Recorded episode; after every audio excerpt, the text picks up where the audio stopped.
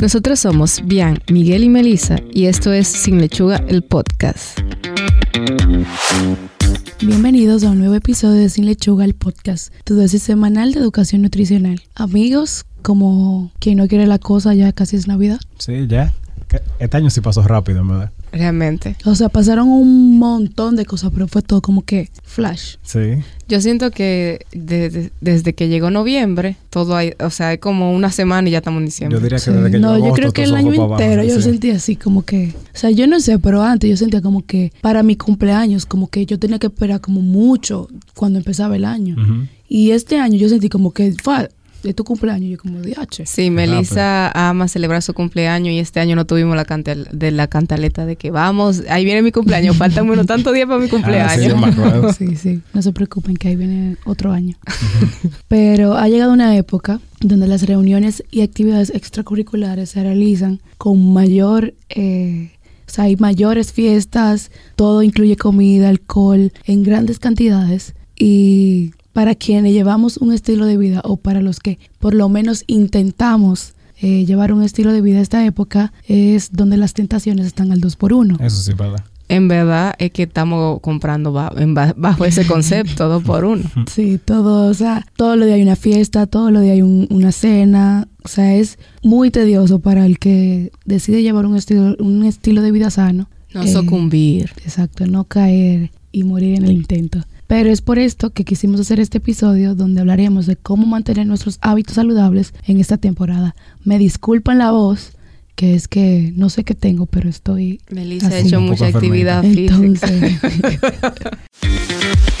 En la semana pasada y en el evento de la semana pasada queremos eh, hablar sobre la persona que popularizó el Ice Bucket Challenge. Desafortunadamente falleció, Pete Freights. Este hombre ayudó a inspirar ese movimiento multimillonario para hacer conciencia sobre la... esclerosis. Lateral amiotrófica. Es curioso porque siempre que uno pensaría, bueno, ELA, creo que es el acrónimo. Siempre que uno piensa En como en- inglés es ALS Challenge. ALS Así era el, Challenge. el hashtag, como AL, ALS Ice Bucket Challenge, algo así. Sí. Siempre que uno piensa como en, en campañas de educación en salud o de, o de concientización o de promoción de la salud, yo creo que este es como el mejor ejemplo. Sí. De verdad, eso es como una gente con pocos recursos, porque hacerle, bueno, eh, nadie sabe cómo el internet funciona, o sea, puede que, un, que haya no muchos sabes- challenges. Tú no sabes lo que se va a hacer viral. Sí, puede que haya muchos challenges que hayan intentado hacer algo tan viral como esto, pero de verdad que en ese año, 2012 creo, fue como el año que, que todo el mundo estaba haciendo el Ice Bucket en el Challenge. 2014. 2014, sí. Ujú. Hubo gente, Recaudaron 115 millones. o sea, De dólares. Bueno, a ellos- siendo sincero, a ellos lo, lo ayudó mucho que personas, muchos eh, artistas y personas como famosas Sí. donaron también. Eh, yo recuerdo que, por ejemplo, Steve Hawking donó a la causa, eh, eh, creo que Curry también, o sea, muchas personas famosas, Bill Gates, yo recuerdo, muchas personas famosas se unieron a la causa y eso ya ayudó mucho, porque no solamente porque ellos donaron también cantidad de, obviamente, mm, probablemente más grande que la mayoría, sino también que hicieron eco a la misma campaña. Bueno, eh, es importante destacar que él, creo que todo el mundo sabe que su causa de muerte era que él padecía la misma condición que él trató de impulsar para que se, por de- el de- de motivo... concientizar. Ah, también, aparte de concientizar, era como que se hicieran más investigaciones para ver si puede encontrar la cura. sí. Bueno, sí, muchos avances se hicieron, de hecho.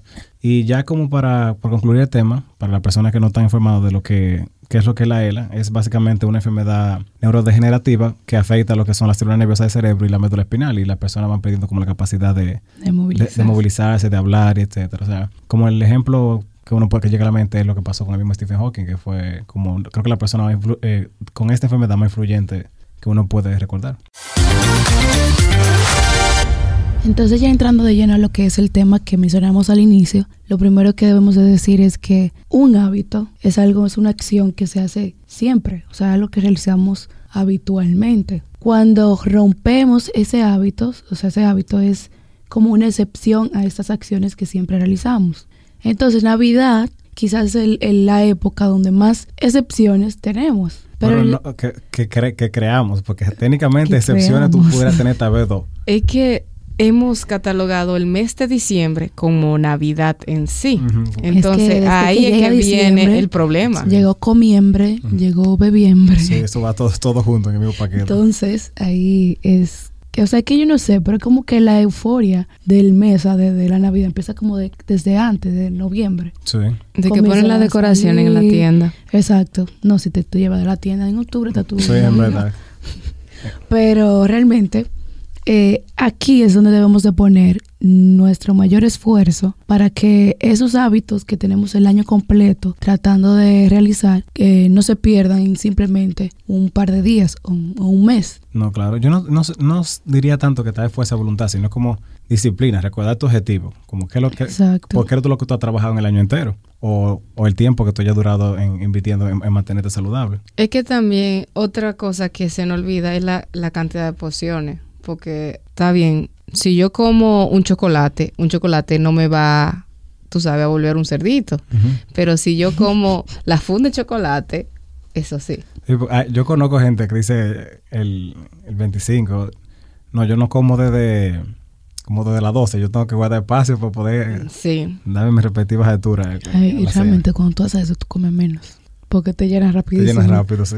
Pero lo primero es que dentro de los consejos que vamos a estar hablando el día de hoy es que si usted ha llevado un estilo de vida o ha llevado hábitos saludables y ha realizado ejercicio de forma habitual, no lo cambie porque sea diciembre. O sea, llegó el mes, siga haciendo su rutina, siga, siga comiendo de la forma que ha estado comiendo y no se salte ninguna de las comidas. O sea, coma con la misma regularidad dentro de lo que sea posible, porque sabemos que como hay tantas actividades, eh, puede que esto varíe un poco pero lo más que se pueda, apégase, apégase a lo que usted ha venido haciendo durante todo ese tiempo. En este sentido, también que planifique su menú. Seguir igual, planificar el menú, planificar la compra y mantener el, el mismo enfoque. Que esa compra o tu menú o tu nevera varíe ya con las fechas específicas. O sea, vamos a hacer la cena el 24, perfecto. Ahí vamos a traer todo lo, todas las posibles tentaciones. Exacto. Realmente yo siempre digo a, los pacientes de que reserven esos grandes bonches y esa grande comida para los días más importantes, que la noche buena, que donde tú comes muchísimo, claro. eh, calentado, el otro día que come igualito que la noche buena, y también en Año Nuevo, o sea, el, 31, el primero, que también se suele comer eh, mucho. Los otros días, trata de comer, sí, pero como con moderación. mucho más moderación, claro.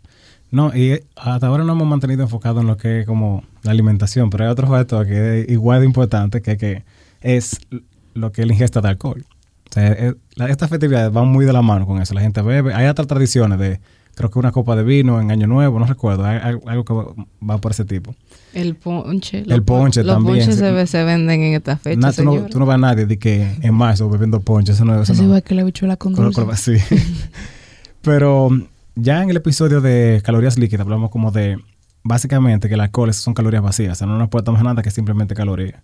Entonces, si tú estás rompiendo tu dieta, estás manteniendo hábitos alimenticios que no son los correctos y encima de eso estás bebiendo grande cantidad de alcohol, eso va a afectar mucho más el, como el desempeño o el trabajo que tú has hecho para tratar de mantenerte saludable. Seguir consumiendo frutas, no llevarnos por la tentación de estos postres que salen exclusivamente para Navidad y que todo el mundo está llevando y regalando seguir manteniendo esa, o sea, tus meriendas. Si tu merienda es la fruta, come tu merienda. No, y que de hecho la, Navidad va de la mano con la fruta, porque anteriormente, bueno, todavía, la Navidad es sinónimo de uva, de manzana, o sea, tú, ahora tú lo puedes encontrar en cualquier época, pero como que en ese tiempo que tú veías, es muy difícil también lo mismo, de ver una gente comiendo una pera en un tiempo que no sea Navidad. La pera no es como tan... Te cogió con la pera, llevamos la pera, No, niño, no, la pera, yo no digo que la pera sea mala, pero hay este tipo de fruta que no es común que tú veas. Yo sinceramente nunca había relacionado la pera con la Navidad. ¿Que no? Nunca en mi vida, hasta que ustedes lo dijeron. Bueno, yo he ido a muchas cenas navideñas donde en el plato de manzana está la pera. Sí, yo he visto, o sea, he visto la pera, pero no como que solamente en la Navidad. Como la manzana, que, que o sea, tú ves manzana y uva por doquier. O sea, no, no, no es de la misma forma. Bueno, sí. un dato importante es que eviten picotear mientras cocinamos. O sea, en las casas que sí se cocina, que se va a hacer eh, esa cena, es muy difícil, porque algunas no cocinan a las 12 por estar cocinando el mega menú de, la cena. Entonces, en el proceso se pica todo lo que tú no, lo, impensable que hay en esa despensa, se va a picar. Eso sí, ¿verdad? Entonces ahí hay que planificar. Sí. Sí, muchísimas veces tú, porque el que está cocinando en la noche casi ni come. Ajá, pero imagínate. ¿Pero por qué? Porque se pasó todo el tiempo comiendo. Entonces, eso es uno de la, de la, un punto bastante importante para el que le toca hacer la comida. Sí. También lo que es evitar los dulces. O sea, esta época está cargada de lo, de lo que son dulces. Y también hay dulces que son muy específicos de la Navidad. Los batoncitos, esos que son como esos Las maní. gomitas. La gomita, esos, esos que son como unos maní. Esos no son maní, tienen la forma de un maní, que son naranja. Eh, eso también es como muy típico de la Navidad. Y uno se ve muy expuesto a ese tipo de cosas. También si se hace un angelito, es muy probable que ustedes lo que le regalen sea o chocolate o, O vino. o vino también. Bueno, sí, depende del tipo de angelito que sea. Pero son cosas que tenemos que evitar. Y podemos guardar o utilizarla o ingerirla en otro tipo de situación. Esa otra actividad. Todo el mundo tiene un angelito. Sí, Y en todos los angelitos siempre se hace comida. Entonces ahí hay que tener mucho cuidado. siempre aparece un jengibre, un chocolate, o sea, Diciembre tiene la particularidad de que todas las juntaderas implican comida y esa comida puede ser muy grasosa o muy dulce, o sea, que es más postre y alcohol.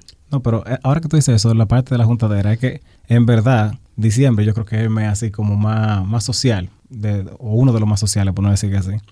Y, de la, y va muy de la mano lo que es la alimentación con, por ejemplo, con, el- con la interacción de- de los humanos en general. Siempre que tú vas a salir a un sitio, como tú dices, tiene que haber comida de, de alguna forma. Sí, anteriormente hemos dicho eso, como que tú te vas a reunir con alguien y tú de una vez piensas como, ah, vamos a reunir, vamos a cenar, vamos a almorzar juntos, o lo que sea, aunque sea tomarte un café y en torno a, a comer o beber. Sí. pero lo que yo digo es que en ese evento la comida tiene suele tener más caloría por la tip- el tipo No, de fecha sí, que eso es sí, eso sí. y por la- los tipos de comida que pueden ser. O sea, ahora mismo si tú vas a un hogar, fácilmente te van a buscar o una galleta en torno a Navidad o, un, pu- o un- uno de esos postres navideños. Sí, sí, realmente la comida que se prepara en Navidad es bastante calórica, eh, muchísimo azúcar, muchísimas grasas eh, y la sal. O sea, esos son como lo- lo- los nutrientes que están elevados en lo que es Durante la, la época navideña. la época navideña. Y el alcohol.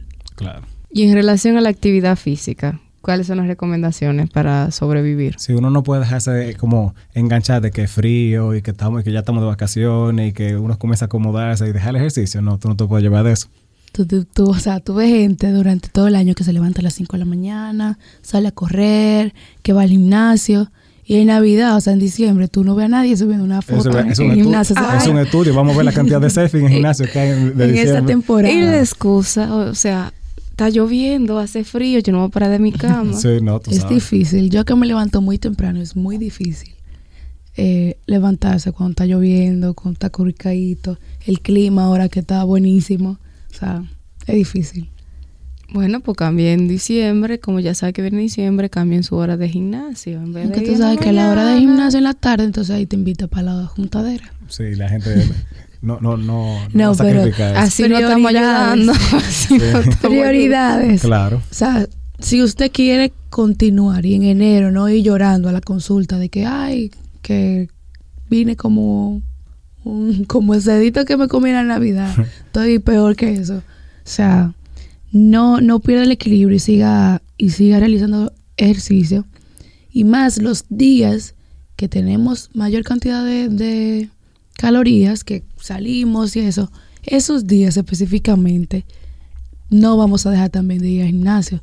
Porque si aparte de que comes más, también dejas de realizar actividad física, como que el daño es evidente que va a ser mayor. Claro. No, y de hecho, hasta con las mismas condiciones de clima, tú tienes la ventaja para hacer algún tipo de ejercicio. Es verdad que llueve y eso, pero por lo general el clima es un, poco más fresco y tú no tienes tanto calor, por ejemplo, para hacer algunas cosas. Exacto. Además De que- hecho, pueden hacer ejercicio en casa. Sí, también, O sea, claro. Sí, es otra cosa. O sea, hacer ejercicio en la casa funcionará igual que ir al gimnasio. Exacto, para eso pueden hacer eh, un circuito de repeticiones de abdominales, eh, no sé, de aeróbicos. Sí, no, hay, hay mucho, hay mucho que se puede hacer. Si tiene una máquina también, tipo bicicleta, o sea, hay mucho. O pueden Yo hacer tengo- yoga en la casa. Yoga también.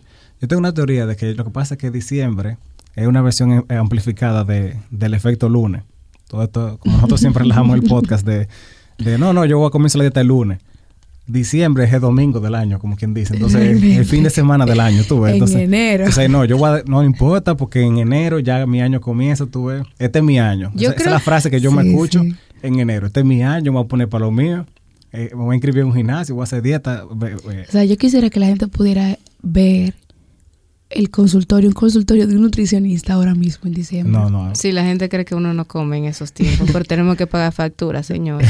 No, pero señores, o sea, la cantidad de gente, no, la gente te cambia la cita, te la cambia, te la cambia, y te dice, al final te dice, mira, yo voy a regresar en enero. Sí. Entonces en enero, señores, viene un montón de gente que tú dices, pero ¿y dónde salieron? Con la frase de, mira, que ya yo tengo que prepararme porque de aquí a que llegue Semana Santa yo tengo que subir mi Yo foto. tengo que estar en yo cuadritos. tengo que estar en y- cuadritos. Pero Tom, retomando lo que Miguel dice, yo entiendo que diciembre es el mes de vacaciones por excelencia. Sí. Porque a la mayoría También. de personas le dan vacaciones colectivas en diciembre en los trabajos, porque si vivimos en República Dominicana, ustedes saben que el Estado se va. Gracias. Eh, también la gente toma eso como los niños también están en la casa, si tenemos hijos. Los, los extranjeros o Sí, los por lo general la viajeros. familia viene Exacto, también. los- la gente que vive fuera casi siempre viene en esta época. Entonces la gente se desconecta de lo que es rutina en sí, en general, y sucumbe a todo. se Realmente- deja llevar. Realmente el mejor consejo que le podemos dar, o sea, los mejores consejos que le podemos dar somos lo que dijimos anteriormente. Disfrute porque realmente la vida hay que disfrutarla y hay que disfrutar Navidad y Navidad es chulísima, pero no porque estemos en Navidad vamos a dejar atrás todo lo que venimos trabajando durante mucho tiempo. Y nada, o sea, Y no, y no pensar así, como que es final de un ciclo, como que bueno, ya llegó diciembre, este año terminó, yo comienzo el otro que viene, sino piénsalo como algo lineal, o sea, que tú te vas a mantener en la, en, en la mejor de tus facultades haciendo lo- eh, la cantidad de ejercicio que tú necesitas, manteniendo los hábitos alimenticios saludables y buscar la forma de que eso sea lo más constante posible, porque van a haber situaciones en las que tú no lo puedes evitar. Pero si tú como que te rindes tan fácil ante, ante esas situaciones tan comunes que puedan aparecer durante diciembre, entonces el efecto va a ser mucho más marcado. Y piense que después vas a tener más libras de la que tú estás acostumbrado a manejar y vamos a requerir más tiempo para perderla Para- cuando llegue enero. Sí, porque ahora es rec- recuperar el esfuerzo que tú habías invertido antes de diciembre y después seguir entonces con lo que tú tenías planeado. Y de comer pueden comer de todo. No estamos diciendo que se excluya, sino coma de todo, pero de a poco. Trate de que me regalan un dulce. Bueno, puedo tra- tratar de que me dure por lo menos tres días, no una sentada. Yo digo que la, el mejor aliado en esta época es el, el ejercicio. También. Y, y el estar enfocado en que si hoy salí eh, a una cena, controlar lo que pongo en mi plato. Ustedes saben que en una cena hay de todo, pero también hay vegetales, también hay ensaladas. O sea, que la gente eso casi ni lo ve, pero también hay eso. Y, o sea, podemos armar un plato hasta saludable en una cena. O sea, no es que es imposible, pero nada, eso era lo que queríamos lograr eh, eh, transmitirles en el día de hoy y lograr que, que la mayoría que nos escucha disfrute la Navidad, salga, disfrute, converse con sus amigos, se reencuentren y también que se mantenga dentro de sus hábitos. Oye ahora.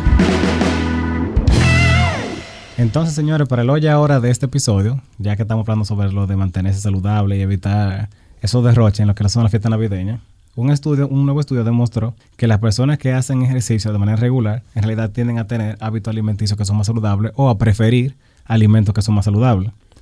Y este es un estudio que fue interesante porque fue en 2.680 gente, o sea que, o sea que cuando una cantidad de gente tan grande es, eh, es, eh, tiene, mucho valor. Entonces, lo que ellos hicieron fue decirle a varias personas que hicieran ejercicio durante varias semanas.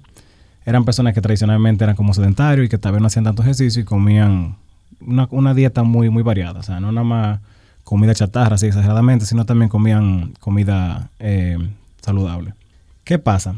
Ellos le dijeron a, las personas que estaban participando que no cambiaran su dieta. O sea, simplemente que hicieran ejercicio durante ese tiempo y ellos iban a, ver qué iba a pasar.